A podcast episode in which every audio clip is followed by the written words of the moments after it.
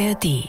SWR 2 Wissen. In den vergangenen Monaten haben immer wieder Notärzte Alarm geschlagen. Dass die Patienten jetzt in die Notaufnahmen drängen, weil sie dort einen niederschwelligen Zugang zu Diagnostik vermuten. Und das führt im Moment zu einer prekären Arbeitsbelastung in den Notaufnahmen. Es sind nicht nur zu viele Menschen, die kommen. Belastende Situationen können auch Übergrifflichkeiten sein, nicht nur verbaler Art, die wir beinahe täglich irgendwie ausgesetzt sind.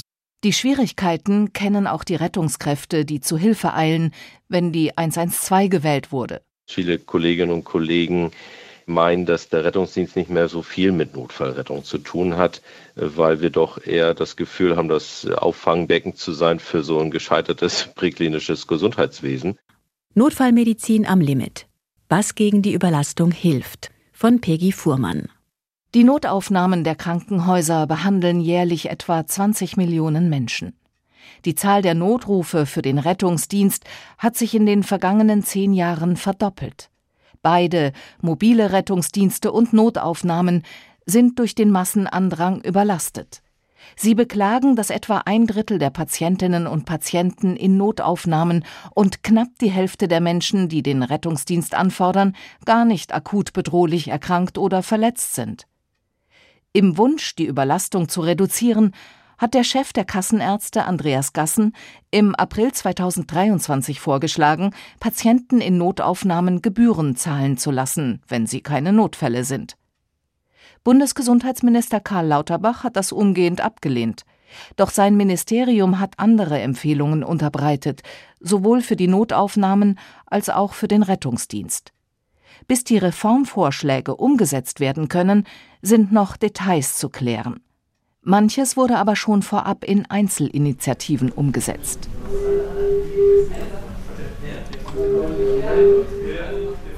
Ein Unfall, eine Herzattacke, plötzlich auftretende starke Schmerzen, Atemnot. Wer die 112 wählt, erreicht die nächstgelegene Rettungsleitstelle. Diese Leitstelle in Elmshorn gehört zum größten kommunalen Rettungsdienst in Deutschland, der Rettungskooperation in Schleswig-Holstein. Ständig tutet das Telefon. Jetzt muss es schnell gehen. Wie dringend braucht der Patient Hilfe? Um das einzuschätzen, arbeiten die Disponenten einen Fragenkatalog ab. Männlich, hören Sie mir kurz zu. Okay. Zehn Jahre alt. Dieses Einschätzungssystem ruft Jan Saalmann auf. Der Abteilungsleiter zeigt auf einen der fünf Monitore auf seinem Schreibtisch. Schon nach den ersten Fragen müsse klar sein, ob es um eine lebensbedrohliche Situation geht, sagt er und gibt ein Beispiel. Eine aufgeregte Mutter ruft an. Das Kind hat etwas verschluckt, es läuft blau an, die Mutter schreit ins Telefon und wir kommen zu dem Ergebnis, dass hier tatsächlich ja, höchste Eile geboten ist, ein Rettungswagen alarmiert wird, ein Notarzt wird alarmiert. Auf dem Bildschirm links ploppt ein Ortsplan auf. Saalmann gibt die Adresse der Anruferin ein. Schon erscheint dort eine rote Markierung. Gleichzeitig werden Rettungswagen eingeblendet, die in der Nähe sind. Ein weiterer Bildschirm zeigt, in welches Krankenhaus der Rettungsdienst den Patienten fahren kann. Wenn wir jetzt in so einer dramatischen Situation sind, würden wir ja auch der Mutter noch oder den Anrufern generell erste Hilfehinweise geben. Und je nachdem, wie dann der Verlauf ist, können wir hier tatsächlich noch bis zur Wiederbelebung dann am Telefon bleiben, beziehungsweise die Anrufer bis dahin anleiten und dann quasi bis zum Eintreffen des Rettungsdienstes am Telefon bleiben. Viele der Anrufenden sind sehr aufgeregt. Um ihren Stress etwas zu dämpfen, sprechen die Disponenten betont ruhig. Auch dann, wenn sie selbst angespannt sind, weil ein Menschenleben auf dem Spiel steht. Die Herausforderung ist dann genau diese, dass man nicht selber aktiv werden kann. Und man muss das ja in irgendeiner Art und Weise ja, rauslassen bzw. damit fertig werden. Da hilft natürlich das Miteinander sprechen. Das funktioniert hier im Team, in der Schicht super gut. Darüber hinaus können die Mitarbeiterinnen und Mitarbeiter psychologische Hilfe in Anspruch nehmen. Wie übrigens bei allen Rettungsdiensten. So lässt sich die psychische Belastung senken. Einfach erneut den Notruf wählen, ja? Alles klar, alles Gute, tschüss. Mobile Rettungsdienste arbeiten immer effektiver. In jedem Rettungswagen fährt ein Notfallsanitäter mit, der eine dreijährige Ausbildung in Notfallrettung absolviert hat. Er handelt in vielen Fällen selbstständig, was den Notarzt entlastet, der nur noch bei akut bedrohlichen Krankheiten oder Verletzungen hinzugezogen wird. Um im Notfall besonders schnell zu helfen, können Leitstellen auch Ersthelfer aktivieren. Das sind Personen, die sich über eine App als Ersthelfer haben registrieren lassen, so wie Thomas Fischer. Bei einem Notfall in seiner unmittelbaren Umgebung leistet er erste Hilfe, bis der Rettungswagen eintrifft und ihn ablöst. Der Rettungsdienst braucht in der Regel bis zu zehn Minuten, bis er vor Ort ist. Und wenn ich direkt äh, vor Ort bin, kann ich erste Hilfe leisten. Und äh, wenn es eine Reanimation ist, dann ist Zeit wirklich sehr, sehr wichtig. Der Pfleger auf einer Intensivstation in Potsdam ist bestens qualifiziert für die Arbeit als Ersthelfer.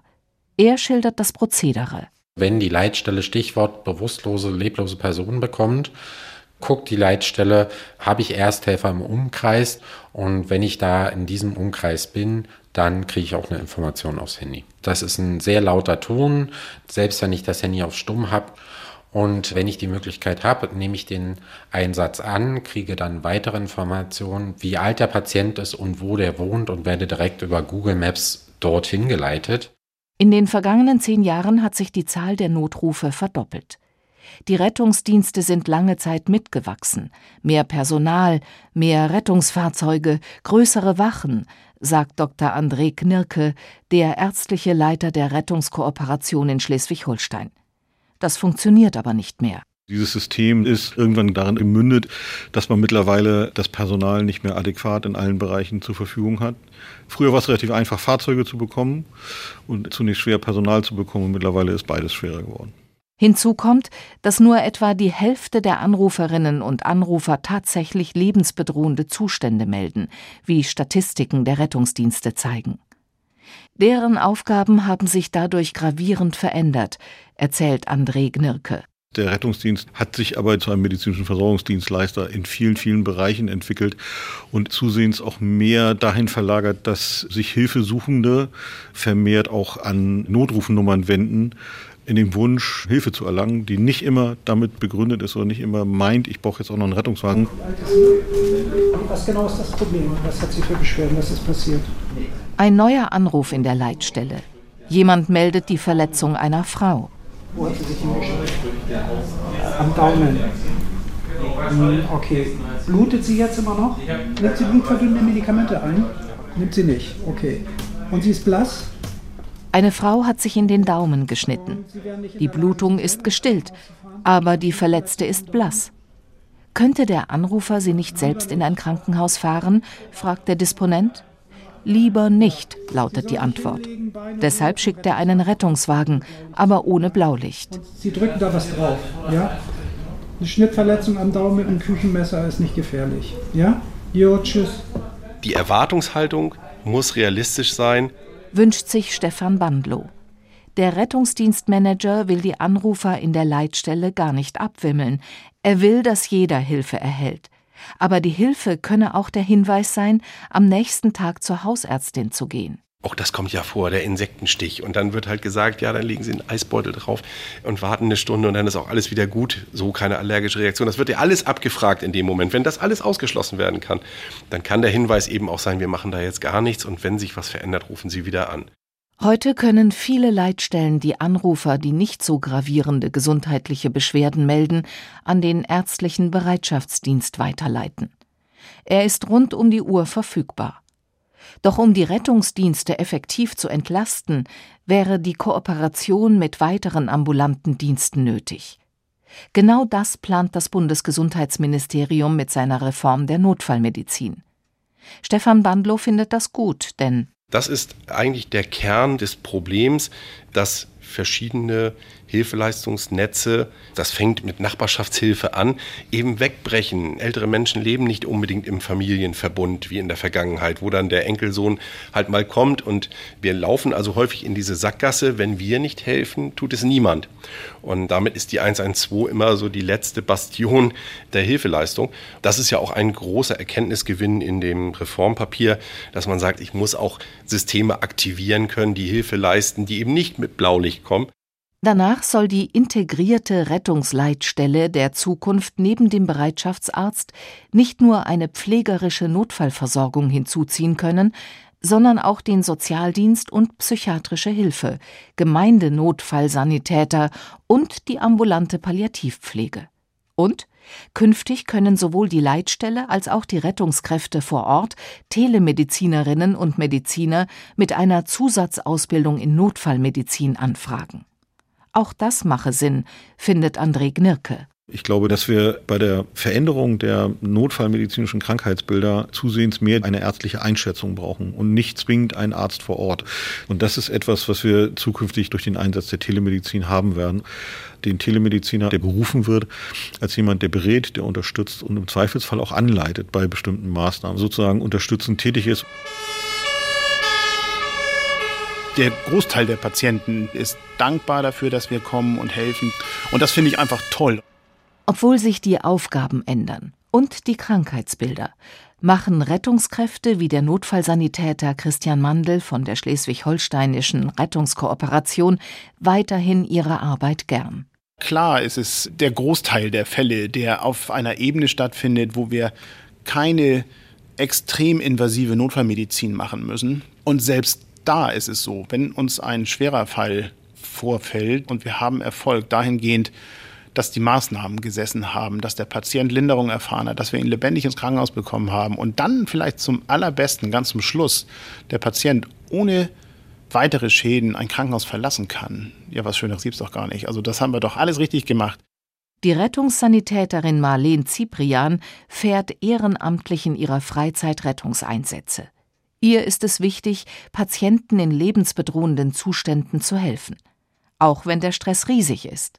Man muss sehr schnell sein Wissen abrufen, man muss ein bisschen gegen seinen mentalen und körperlichen Zustand ankämpfen, dass man so sehr aufgeregt eigentlich ist und so Angst hat, so Fehler zu machen. Und dann muss man gut funktionieren und Notfallkompetenz haben. Und das ist so die Herausforderung für mich. Aber nicht immer können die Rettungskräfte helfen. Christian Mandl schildert einen bedrückenden Einsatz. Ich hatte jetzt unlängst eine Säuglingsreanimation, wo wir dazu kamen, das Kind war tot, als wir kamen. Und wir hatten keine Chance. Zehn Wochen alt. Wir hatten wirklich keine Chance. Und das sind denn die Fälle, wo man sich schon fragt, was mache ich hier eigentlich? Und ich komme immer wieder zu dem Ergebnis, und es ist gut, dass ich es tue, auch wenn ich diese wirklichen Schwergewichte tragen und erleben muss. Es gibt viele andere gute Fälle und auch hier ist es die Frage des Umgangs fresse ich es in mich hinein und werde verbittert und gebe irgendwann auf? Oder habe ich Mechanismen, damit umzugehen und diese Fälle auch zu verarbeiten? Empathie ist wichtig. Aber es braucht auch Resilienz, innere Widerstandsfähigkeit, um solche Fälle zu verarbeiten. Zum Glück müssen Rettungskräfte heute nicht mehr allein mit solch tragischen Situationen klarkommen. Jeder Rettungsdienst bietet Mitarbeiterinnen und Mitarbeitern psychologische Unterstützung an. Ich will das ganz ehrlich so sagen, bei diesem Einsatz mit dem Kind habe ich geweint. Und solange ich das noch kann, tickt mein Herz an der richtigen Stelle. Doch längst nicht immer treffen die Rettungskräfte auf einen Menschen in Not. Auch solche Einsätze belasten sie, erzählt Marlene Ziprian. Trotzdem fahren wir ja auch unter einer gewissen eigenen Gefahr mit Blaulicht zum Patienten, weil wir glauben, dass es ein Notfall ist. Und ich fahre das Auto, ich habe die Verantwortung für meinen Notfallsanitäter. Und wenn wir dann das Gefühl haben, dass es wirklich kein Notfall ist oder dass der Patient möglicherweise am Telefon ein bisschen übertrieben hat, dann ist es schwer auszuhalten. Und die Gefahr, die ich sehe, ist, dass ich dann in einer Wohnung sitze bei jemand, der mich eigentlich nicht braucht und nicht zur Verfügung stehe für eine Familie, die mich wirklich brauchte, wo ich einfach nicht zeitnah da sein kann. Und das zerreißt einen innerlich so ein bisschen. Auch Christian Mandl hat das schon erlebt. Er beschreibt eine typische Erwartung von Patienten, die einen Rettungswagen gerufen haben. Da sind sie endlich, die Retter. Und wenn wir dann auch zu einem Ergebnis kommen, das ist vielleicht nichts für den Rettungsdienst oder einen Vorschlag zur weiteren Verfahrensweise machen, der nicht unbedingt im ersten Gedanken des Patienten ist, dann kommt es schon vor, dass dort einfach auch erstmal gepöbelt wird, gemeckert wird, gemotzt wird. Natürlich erleben wir auch grundaggressive Patienten von vornherein. Damit müssen wir auch rechnen jegliche Form von zum Beispiel Alkoholpatienten, die sind häufig also doch sehr besonders. Und auch das erleben wir ja leider, dass jemand mal völlig aus der Welle dreht und auch uns mal an die Jacke geht und auch körperlich gewalttätig wird. Ist zum Glück nicht so sehr häufig, aber es kommt vor. Dann hilft nur noch die Polizei zu rufen, um sich zu schützen. Oft gelingt es den Rettungskräften aber selbst, schwierige Situationen zu entschärfen. Die meisten von ihnen haben Deeskalationstrainings besucht und verfügen damit über Kommunikationsstrategien, um aufgebrachte Gemüter zu beruhigen. Dann ist es wieder unsere Haltung und Professionalität, nicht dementsprechend eins zu eins zu reagieren, sondern versuchen so ein bisschen Druck rauszunehmen. In vielen Fällen gelingt das, wenn man klar macht, wir sind die Guten, wir wollen helfen und wir wollen zusammen zu einer Lösung kommen und nichts überstülpen. Oftmals gelingt es, manchmal nicht. Und dann kann ich auch irgendwann sagen, gut, dann können wir nichts tun. Dann müssen wir gucken, dass wir ihn nicht in einer Hilflosigkeit zurücklassen, wo wir im Zweifel im Nachgang noch Ärger und Probleme draus bekommen könnten. Nicht jeder, der schnelle ärztliche Hilfe sucht, ruft den Rettungsdienst. Man kann auch selbst in eine Notaufnahme gehen. Etwa 45 Prozent aller Personen, die in Notaufnahmen eintreffen, kommen eigenständig, hat eine Studie der Uniklinik Leipzig ergeben. Die Charité in Berlin hat in einem Forschungsprojekt untersucht, aus welchen Gründen diese Menschen kommen. Das eine ist so ein bisschen diese 24-7-Verführung, wie das manche nennen, dass man also auch mal am Samstag kommen kann. Der Studienleiter Professor Martin Möckel leitet auch zwei der drei Notaufnahmen der Charité. Das andere ist, dass es möglich ist, sofort ein Röntgenbild zu machen. Sie möchten gerne so einen One-Stop-Shop. Also alle wichtigen Maßnahmen sofort und an einem Ort. Denn wenn eine Hausärztin ihre Patienten zum Röntgen oder CT überweist, dauert es Tage, vielleicht auch zwei Wochen, bis sie einen Termin bekommen. Viele Menschen kämen aber auch in die Notaufnahme, weil sie tatsächlich befürchten, schwer krank zu sein, sagt Möckel. Sie haben akute Beschwerden und malen sich eine schlimme Diagnose aus, oft nachdem sie im Internet gestöbert haben. Das macht natürlich ein großes Segment unserer Patienten aus. Und wenn Sie in der Notaufnahme sind, dann können Sie dem Patienten ja auch nicht sagen, ah, ich glaube nicht, dass du was Schlimmes hast, geh mal am Montag zum Hausarzt, sondern Sie sind ja dann in der Pflicht auszuschließen, dass dieser Patient stationäre Versorgung bedarf. Und das erfordert dann eine Reihe von äh, Maßnahmen, aus denen sie dann gar nicht mehr rauskommen, weil niemand würde hinnehmen, dass ein Patient zum Beispiel in der Charité eine bestimmte Diagnostik nicht bekommt, weil es wenig wahrscheinlich war, dass die Diagnose XY vorlag, die dann vielleicht doch vorliegt und man wird dann zu Recht vielleicht verklagt, dass man die Diagnostik nicht gemacht hat. Und schließlich kommen Menschen in die Notaufnahme, weil sie keinen Hausarzt haben. Sie kommen selbst bei leichteren Beschwerden. Denn Notaufnahmen sind immer geöffnet. Nach Angaben des Statistischen Bundesamtes kamen 2019, also im letzten Jahr vor der speziellen Corona-Situation, 19 Millionen Menschen in die Notaufnahmen. 2023 werden es nach Schätzungen über 20 Millionen sein. Und das führt im Moment zu einer prekären Arbeitsbelastung in den Notaufnahmen. Und da braucht es politische Lösungen, also letztlich Lösung durch neue Gesetze. Und da ist ja auch die Initiative von Herrn Lauterbach sehr zu begrüßen. Und ich finde, es sind gute Ansätze drin. Ein wesentlicher Bestandteil der Reformpläne des Bundesgesundheitsministers für die Notaufnahmen ist das sogenannte Integrierte Notfallzentrum, kurz INZ.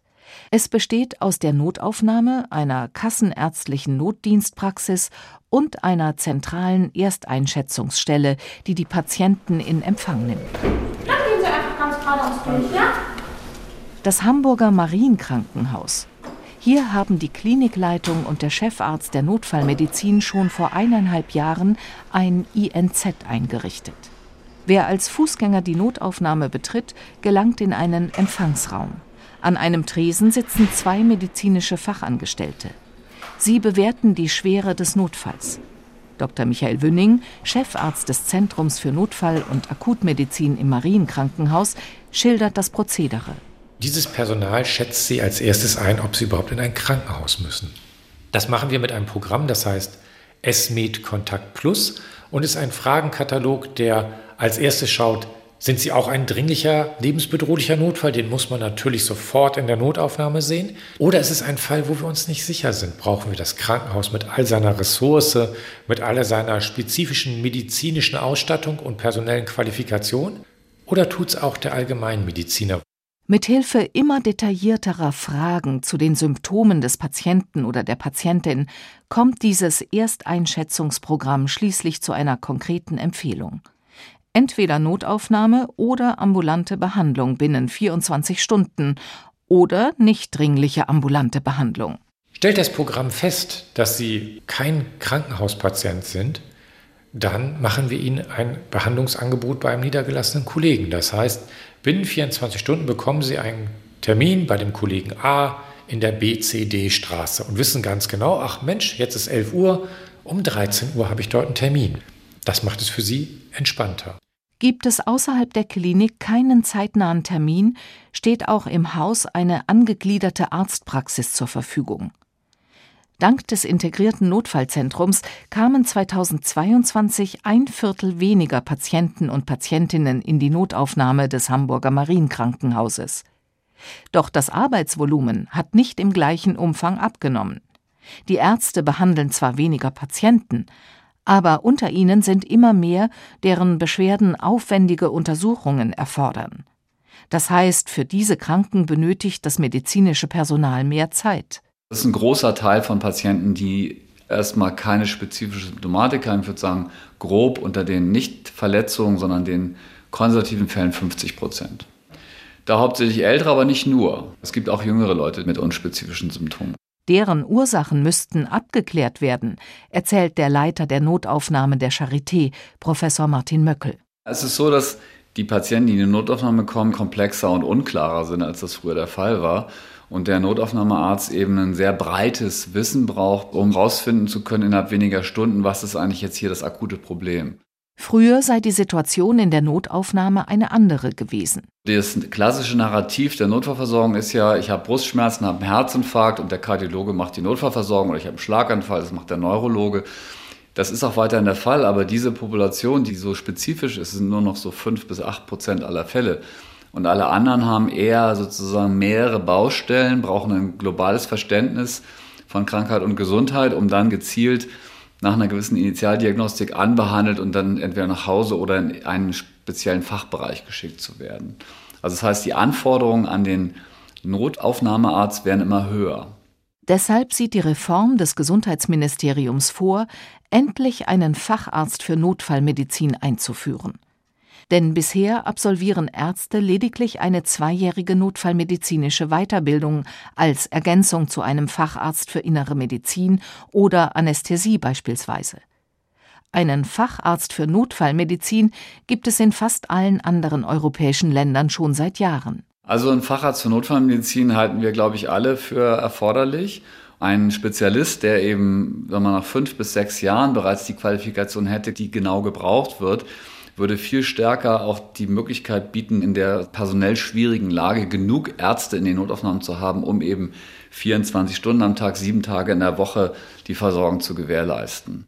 Wer speziell in Notfallmedizin geschult ist, hätte vor allem einen guten Überblick. Man braucht eigentlich auch so als Kern von so einem großen Klinikum einen Ort, wo Leute sind, die letztlich erstmal alles beherrschen können und dann eben wissen, wen sie dann gezielt nach einer bestimmten initialen Diagnostik dazurufen müssen, um notfallmäßig zu operieren, zu intervenieren oder wer auch dann am Wochenende auf die Station kann und am Montag zum Beispiel weiter versorgt wird.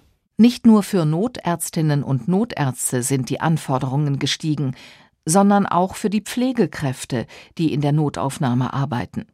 Um sie besser auf ihre Aufgaben vorzubereiten, gibt es seit kurzem eine Zusatzqualifikation für Notfallpflege. Im Marienkrankenhaus in Hamburg haben bereits viele Pflegerinnen diese Weiterbildung absolviert. Ein großer Vorteil, findet Dr. Michael Wünning. In dieser Qualifikation steckt halt eine ganz große Bandbreite an Wissen drin, sowohl um den hochkomplexen akuten Patienten, der lebensbedrohlich sofort versorgt werden muss, bis hin halt zu dem älteren multimorbiden Patienten, wo man sagen muss, kommt er denn wegen einer Erkrankung oder hat er nicht noch andere Erkrankungen? Die Herzschwäche, der entgleiste Zucker, die Niereninsuffizienz. Und wir dürfen diese Gruppe von Patienten nicht vergessen. Oftmals sind es die, die in vielen Krankenhäusern nicht gerne gesehen werden, weil sie aufwendig in der Betreuung, aufwendig in der Diagnostik und auch aufwendig in der Zuwendung sind. Hallo, hallo, wie kann ich helfen? Achso, wir haben eine Einweisung? Ja. Dann dürfen Sie einmal ganz geradeaus durch? Im integrierten Notfallzentrum des Marienkrankenhauses zeigt ein großer roter Pfeil auf dem grauen Flurboden in Richtung der zentralen Notaufnahme. Die medizinische Fachangestellte am Empfang schickt den Patienten in diese Richtung. Er ist nicht auf eigene Faust gekommen, sondern hat eine ärztliche Einweisung. Und dann muss die Notaufnahme ihn aufnehmen. Obwohl auch von einem Arzt eingewiesene Patienten längst nicht immer Notfälle sind, sagt Michael Wünning. Dann gibt es den Rettungsdienst, der kommt mit Notarzt, dann gibt es eine klare notärztliche Indikation. Ohne Notarzt ist das schon gemischter. Beim qualifizierten Krankentransport ist das oftmals so, dass das Patienten auch durchaus mit leichteren Erkrankungen sind, die aber mobilitätseingeschränkt sind und über diese Mobilitätseinschränkung bestellen die halt sich zu Hause einen qualifizierten Krankentransport. Der bringt sie in die Notaufnahme. Ähnlich verhält sich das natürlich auch mit den Einweisungen vom Hausarzt. Für diese Fälle kann das aktuell eingesetzte Ersteinschätzungssystem nicht verwendet werden, sagt Michael Wünning. Doch er sucht nach einer Möglichkeit, künftig auch diese Patienten vorab zu checken. Denn die Notaufnahme benötigt weitere Entlastung. Für Ärztinnen und Ärzte und natürlich für die Pflegekräfte. Christian Schuld hat die Pflegeleitung im Marienkrankenhaus und gerade die Zusatzqualifikation für Notfallmedizin erworben. Das INZ in seiner jetzigen Form habe ein wenig Entlastung gebracht, findet er. Ein bisschen würde ich sagen, ja. Weil Patienten das Gefühl haben, dass sie schneller gesehen werden, im wahrsten Sinne des Wortes. Obwohl es auch hier, wie fast überall, zu wenige Pflegekräfte gibt, empfindet Schuld die Arbeitsdichte nicht als größte Belastung. Vielmehr machen ihm und den Kolleginnen das Verhalten mancher Patienten zu schaffen, die in der Notaufnahme länger warten müssen. Lange Wartezeiten gibt es ja trotz INZ immer noch, wenn auch seltener. Schimpfwörter sind an der Tagesordnung. Wie sagt man so schön, ein Spiegel der Gesellschaft. Wir sind eine Notaufnahme, das heißt keine Terminierung. Und wenn man dann doch länger warten muss, dann wird man halt ein wenig angespannter. Versteht es nicht, weil andere Leute kommen früher ran, sind aber deutlich ähm, später angekommen, haben aber natürlich nicht den gleichen Arzt, nicht die gleiche Dringlichkeit, wird alles nicht gesehen. Das ist das Problem. Solche Situationen gäbe es fast täglich. Mitunter wird es noch drastischer. Physische Gewalt mit einem Drum und Dran zehrt an den meisten Nerven. In Form von ähm, Faustheben zum Beispiel, Schubsen, Anspucken, Beißen, Treten, mit Sachen schmeißen.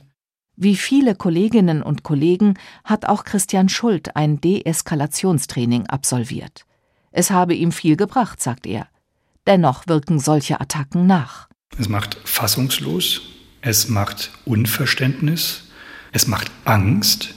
Es gab auch Konsequenzen und es gab Mitarbeiter und Mitarbeiterinnen, die genau aus diesen Gründen gegangen sind. Eine deutliche Warnung, dass es so nicht weitergehen darf. Doch es droht schon die nächste Belastung der Notfallmedizin. Durch ein Urteil des Bundessozialgerichts von Ende Oktober fallen bei den hausärztlichen Notdiensten zahlreiche sogenannte Poolärzte weg, die den Notdienst oft gern übernommen haben. In Baden-Württemberg mussten wegen des akuten Personalmangels mehrere Notdienste schließen oder ihre Bereitschaftszeiten einschränken. Die Konsequenz die Patienten gehen stattdessen in die Notaufnahmen der Krankenhäuser.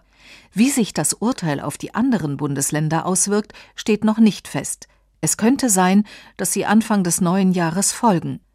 So sieht eine gelungene Reform der Notfallmedizin nicht aus.